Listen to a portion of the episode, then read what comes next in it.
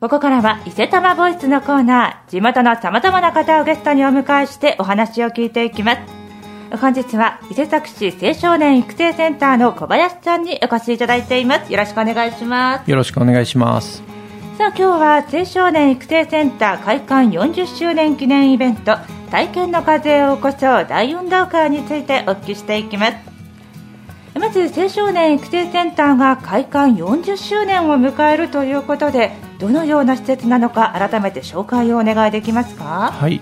一崎市青少年育成センターは宿泊研修サークル活動スポーツ活動文化活動を通して規律ある集団生活を送る中で仲間を作り想像力と自立心のある健全な青少年の育成並びに地域リーダー養成を目的とした施設です。青少年の利用を中心にしていますが青少年育成関係者はもとより成人の責任者がいるグループであればご利用いただけます。はいわかりました。その40周年記念イベントとして大運動会が行われるということなんですね。具体的にどのような内容で行われるのでしょうか？はい。6班に分かれて青少年育成センターで行える K スポーツを3種目行い順位を決めます。種目はスマイルボーリングペタンクドッジビーを行う予定です。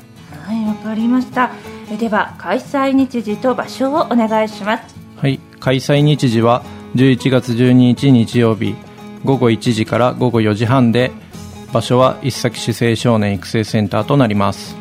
はい。当日はどのようなプログラムで行われますか？はい。午後1時から受付をし午後1時半から開講式を行った後大運動会を開始します。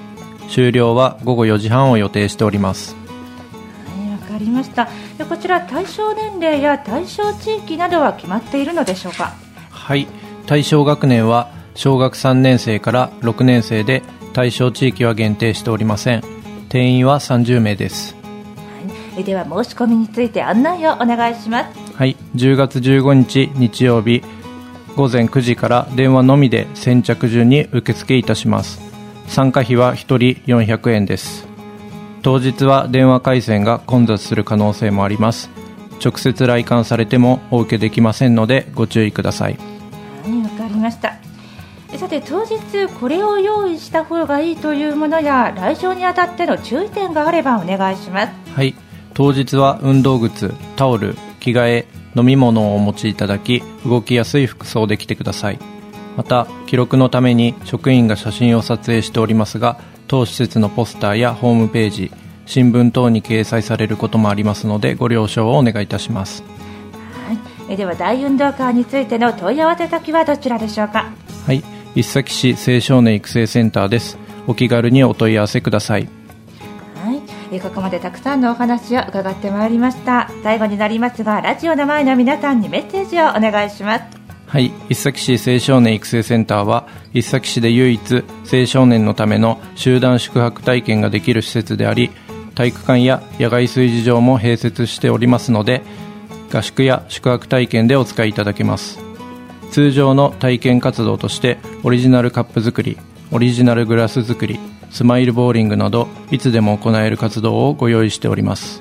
また消しゴムはんこ作りや金ボール教室子ども茶道教室など毎年さまざまな授業を行っております。皆様のご利用をお待ちしております。はい。